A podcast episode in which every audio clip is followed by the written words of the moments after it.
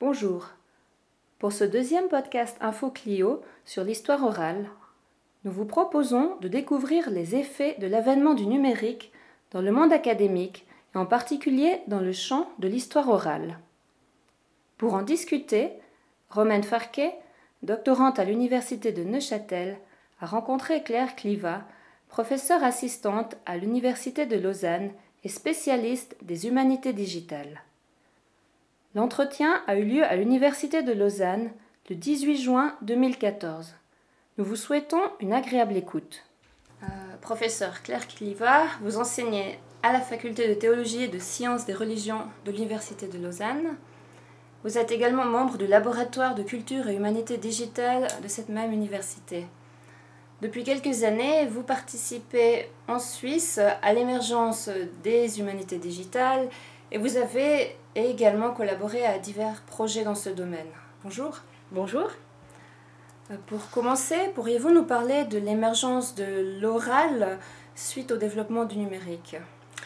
Alors bien volontiers, pour comprendre un peu les, tous les changements auxquels on fait face en ce moment, c'est-il de se replonger un petit peu dans, notre histoire européenne et notre mhm. rapport à l'oralité et à la rhétorique. Hein. Euh, ben, au XIXe siècle, en fait, l'enseignement de la rhétorique a été euh, gentiment expulsé euh, des gymnases et des universités au milieu du XIXe siècle en Allemagne, à la fin du XIXe siècle en France.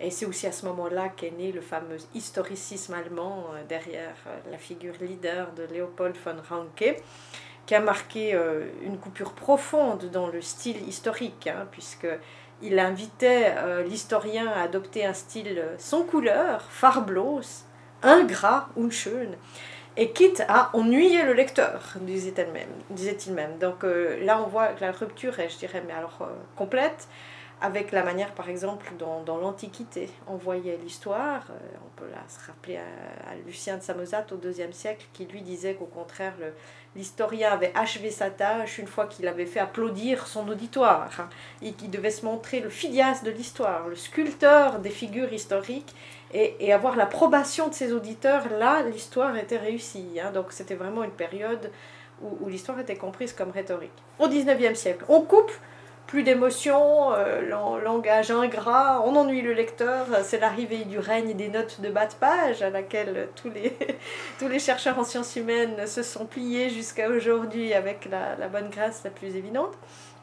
Et on, arrive à cette situation au démarrage du XXe siècle où euh, tout ce qui était de l'ordre de la conviction rhétorique et de la conviction orale euh, n'est plus vraiment pris au sérieux en quelque sorte. Et euh, Roland Barthes écrira en 1970 l'ancienne rhétorique, qui est en quelque sorte le discours d'adieu final à une rhétorique qu'on a déjà mise au, placard depuis quelque temps.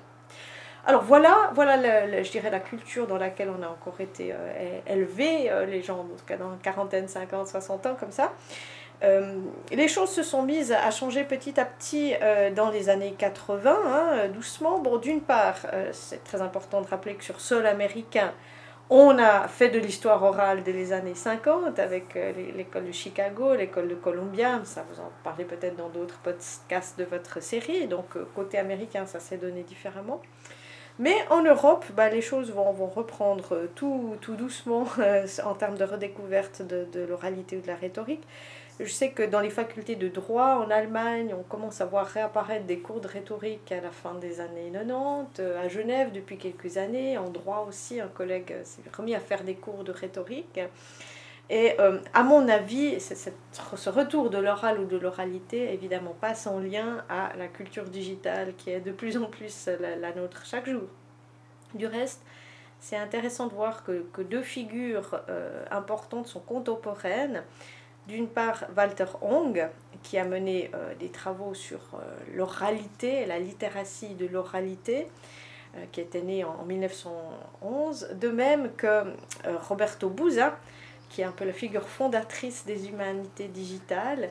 je pense qu'on a sur ces deux figures parallèles, qui étaient deux, théologiens hein, du reste à la base de formation, l'envie d'une redécouverte de la culture autrement, quelque chose comme ça.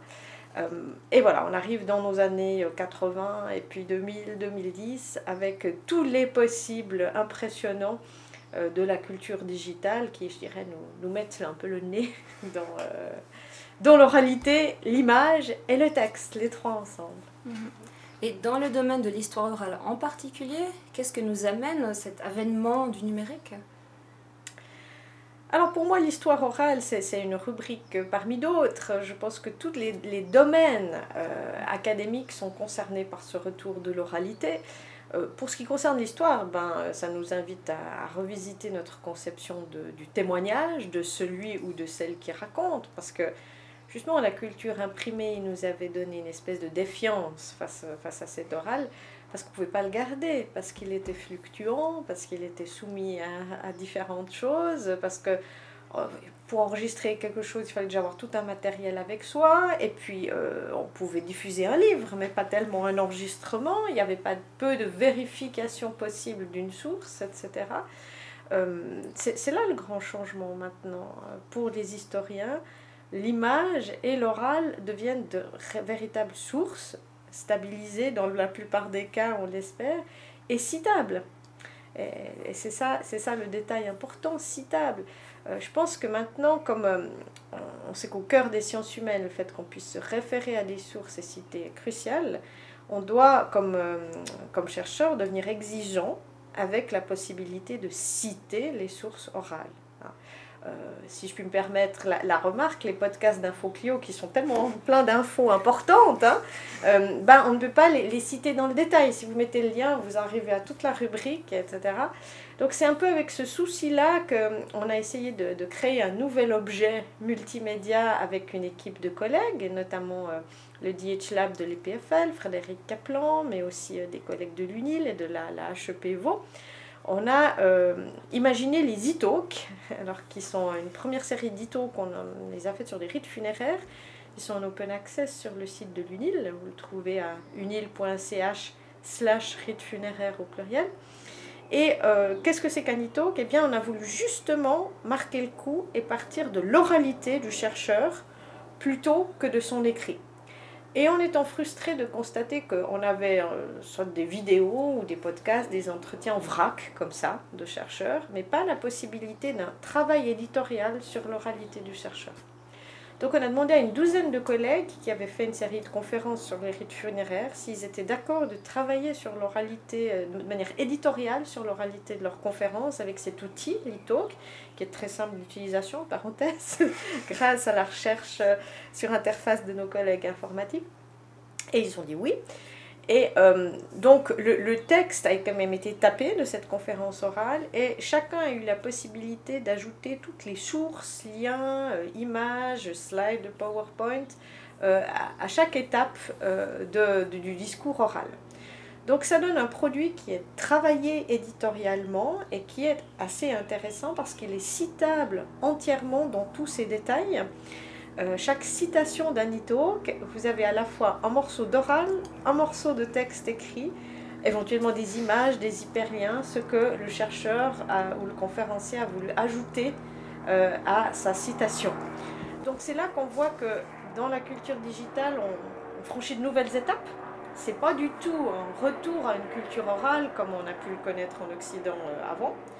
C'est quelque chose de nouveau que finalement euh, on ne connaît pas encore vraiment, qu'on doit s'approprier, explorer et, exploiter, euh, où on va mélanger l'oral, le texte et les images et pouvoir citer tout ça. Alors, ben voilà, on a tous scolairement été en général éduqués dans la culture des textes. Euh, les chercheurs en sciences humaines, on ne sait déjà pas souvent lire les images, on demande des conseils à nos collègues en histoire de l'art. Euh, donc on a un énorme apprentissage à faire euh, de lecture des images, de, je dirais de domestication du son. et puis ensuite, on va se mettre, je pense, à créer en sciences humaines des objets multimédia qui mêleront et qui feront appel à ces trois dimensions ensemble. Et pour les utilisateurs, euh, quelles sont les conséquences d'avoir une part du son, de l'image, peut-être plus importante parfois que celle du texte? Ah, ben alors ça, c'est on joue un peu aux devinettes, hein parce qu'on ne sait pas encore très bien quel effet ça va avoir. Euh, moi, je pense qu'on doit. on a des sentiments paradoxaux en ce moment de tournant culturel. Euh, je pense vraiment qu'on sort du livre et du support papier. Euh, Jacques Derrida en 97 disait que c'était un séisme la fin du papier. et je crois qu'il n'avait pas tout tort. Ça, ça, je pense vraiment. Mais en même temps, on doit faire très attention à pas un peu se laisser euh, bercer par les lumières miroitantes de l'oralité de l'image qui nous donnerait comme ça un accès immédiat aux choses. Hein. C'est la, grande illusion. Finalement, l'historicisme allemand croyait pouvoir euh, raconter les choses wie es eigentlich gewesen, comme ils étaient réellement, telle une fenêtre ouverte où on n'aurait eu plus qu'à attraper le passé de la main. Hein. Euh, alors il ne faudrait pas qu'on tombe de nouveau dans une autre illusion d'immédiateté qui serait celle de j'ai l'oral, j'ai l'image, j'ai la chose. On pourrait retrouver paradoxalement par un autre biais, euh, l'utopie du es eigentlich gewesen. Alors pour résister à cette nouvelle tentation euh, propre à la culture digitale, il nous faut cultiver l'écriture et le texte qui toujours offre une élaboration et une prise de recul importante des objets.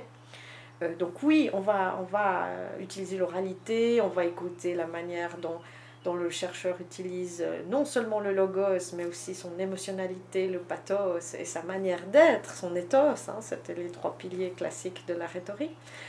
mais on va aussi élaborer tout cela et prendre recul par rapport à ce monde où on est bientôt envahi d'images et de sons en disant très bien, mais alors comme individualité, qu'est-ce que j'en pense? Comment est-ce que j'élabore les choses de manière intelligible et claire en sorte à, c'est comme ça que je comprends la mission universitaire fondamentale, à toujours donner à mes interlocuteurs les moyens d'acquérir un sens critique. Et pour ce qui est du monde académique, quel va être l'impact, quel est déjà l'impact du numérique dans ce monde-là? Alors, j'appartiens à une faculté, euh, la faculté de théologie et sciences des religions à Lausanne, où on a la chance euh, d'avoir différentes approches dans une même faculté. On a un institut de sciences sociales et deux instituts qui sont plus euh, traditionnellement historiques et, sur les textes. Et on voit bien que ce qui était de la prérogative des, des sciences sociales, c'est-à-dire les enquêtes de terrain, ou, de l'anthropologie naturellement, ou de l'ethnologie, aller enregistrer, écouter, faire des enquêtes, des analyses, et eh ben, petit à petit, euh, les, gens des textes, les historiens ont envie de les avoir aussi. Pourquoi? Parce que justement le discours de l'historien devient daté. Euh, et c'est euh, l'aventure des Ito que j'évoquais tout à l'heure. on écrivait une monographie qui durait au moins 20 ans ou 25 ans. On faisait un article qui donnait la lumière sur un sujet pour les 15 ans à venir.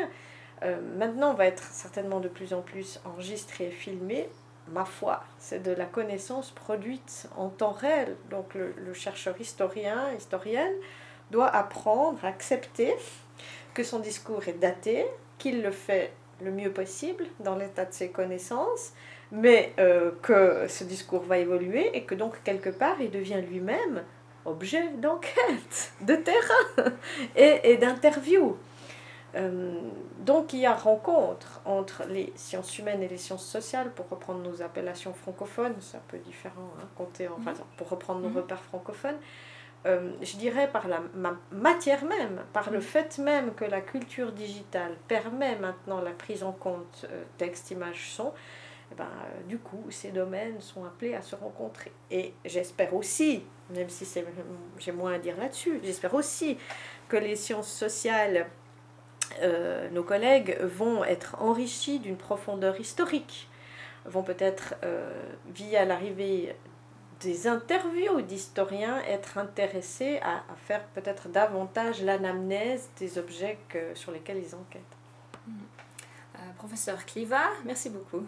Merci.